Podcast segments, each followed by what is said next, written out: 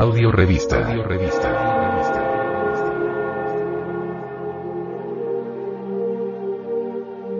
Gnosis. Gnosis.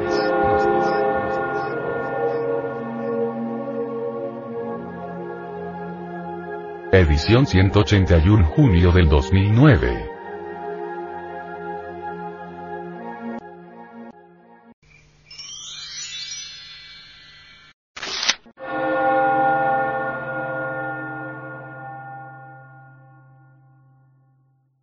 Sexología.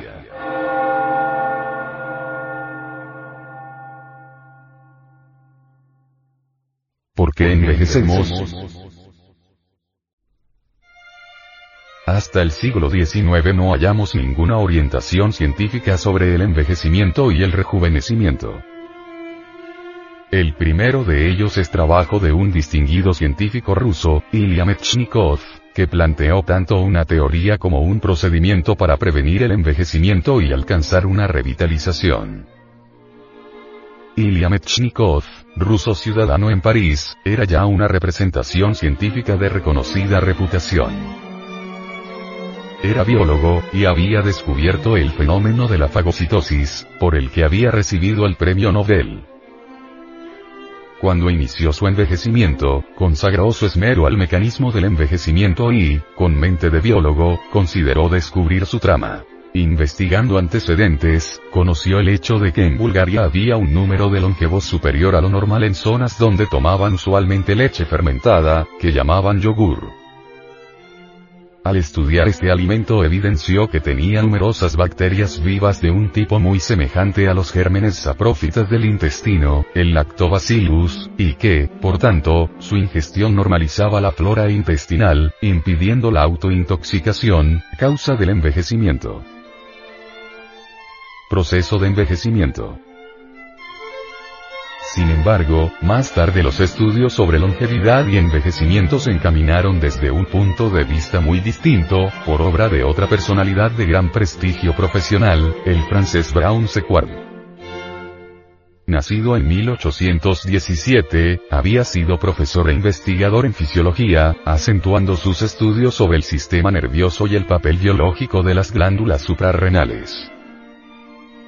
A los 70 años, Brown Sequard estaba muy turbado por su envejecimiento, vigilando periódicamente sus constantes vitales, entre ellas la fuerza muscular mediante un dinamómetro. Brown Sequard partió de la teoría, antes indicada, de que el decaimiento sexual era el inicio del decaimiento orgánico general, y que si se alteraba el primero, se obtendría un rejuvenecimiento corporal.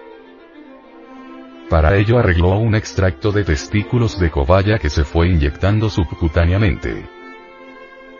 A la tercera inyección se sintió considerablemente rejuvenecido. Como él mismo contó, subió las escaleras de su laboratorio de dos en dos, y comprobó el aumento de su fuerza muscular con su inseparable dinamómetro. Pocos días después de completado el tratamiento, el primero de junio de 1889, presentó su descubrimiento en una sesión de la Société de Biologie de París. Su declaración originó gran interés, pues fue mezcla de exposición científica y de narración periodística, ya que en su manifestación de rejuvenecimiento circunscribió que tras las inyecciones había logrado visitar fina forma de manifestación, a su joven esposa. Las reacciones a la declaración de Brown Sequard fueron de muy diverso signo. Desde los partidarios, que incluso plantearon una suscripción pública para crearle un instituto de rejuvenecimiento, hasta los detractores de todo tipo, científicos o periodistas sensacionalistas. Sin embargo, la polémica Brown Sequard dejó de tener interés al aparecer otra técnica de tratamiento del envejecimiento. La cirugía. Y el protagonista fue un cirujano ruso, afincado en Francia. Sergei Voronov. Sergei Voronov, de origen ruso, había tenido una vida realmente bohemia. Entre otras actividades, fue médico personal de Abbas II, Gedive de Egipto. Entre sus funciones estaba el cuidado médico de los eunucos que protegían los arenés. Voronov probó que la supresión de los testículos producía una decrepitud física en todo parecido al cuadro del envejecimiento. De vuelta a Francia, quiso poner en práctica sus ideas, pero el problema esencial era disponer de un donante humano. Tras numerosos intentos, y recalcaba que solo pedía un testículo, se persuadió del impedimento de su obtención regular, y decidió utilizar testículos provenientes del animal más cercano al hombre. Los monos antropoides.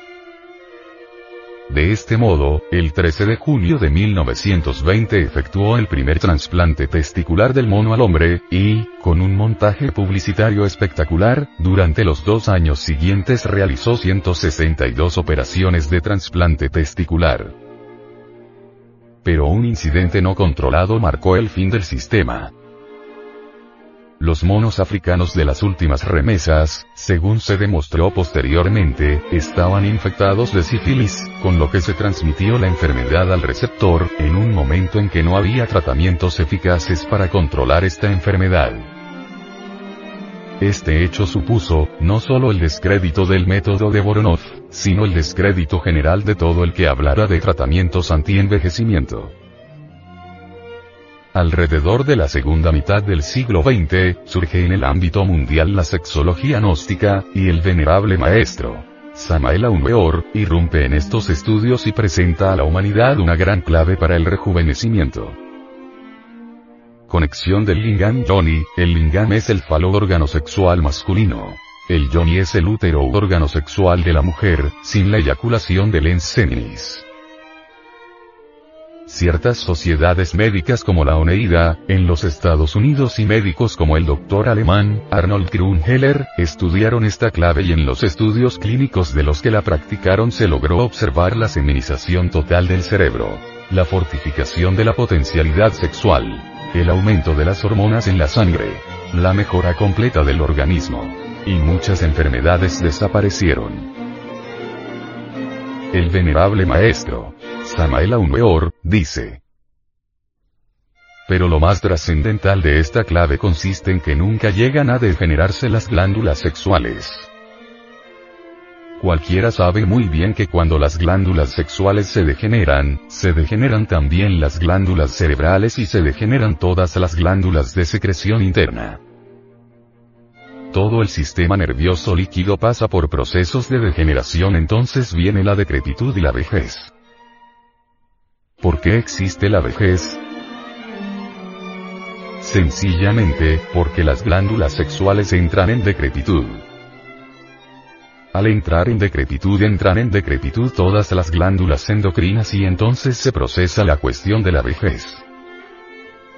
Pero si se practicara el sistema que permitiera que las glándulas sexuales no se degeneraran, no entrarían en decrepitud podría conservarse el sistema líquido en perfecta actividad, y entonces no habría decrepitud, ni vejez. Luego entonces, con la clave sexual antes citada, o sea, sin la eyaculación del enseminis es posible conservar las glándulas sexuales durante toda la vida. Esto significa que un varón que practicara tal sistema llegaría a la edad de 90 y 100 años con la capacidad de copular y gozaría libremente de las delicias sexuales que es algo legítimo del ser humano, que no es un pecado, que no es un tabú, que no debe ser un motivo de vergüenza, con esta clave el esperma se convierte en energía. Con esta clave podemos copular y copular y copular sin debilitarnos jamás, y además, y esto es posiblemente lo más importante, se cumple con el mandamiento. No fornicar.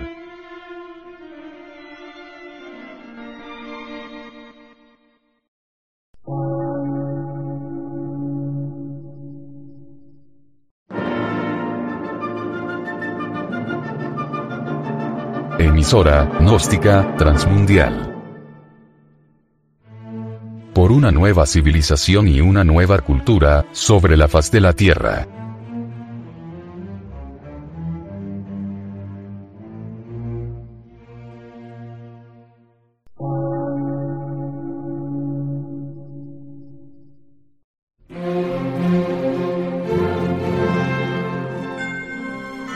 Medio de radiodifusión científico, artístico, místico y filosófico.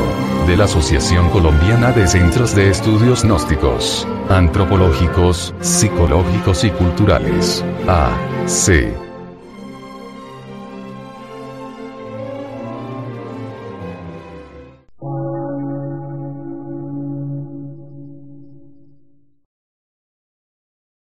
Lectura en movimiento. Difusión sin fronteras.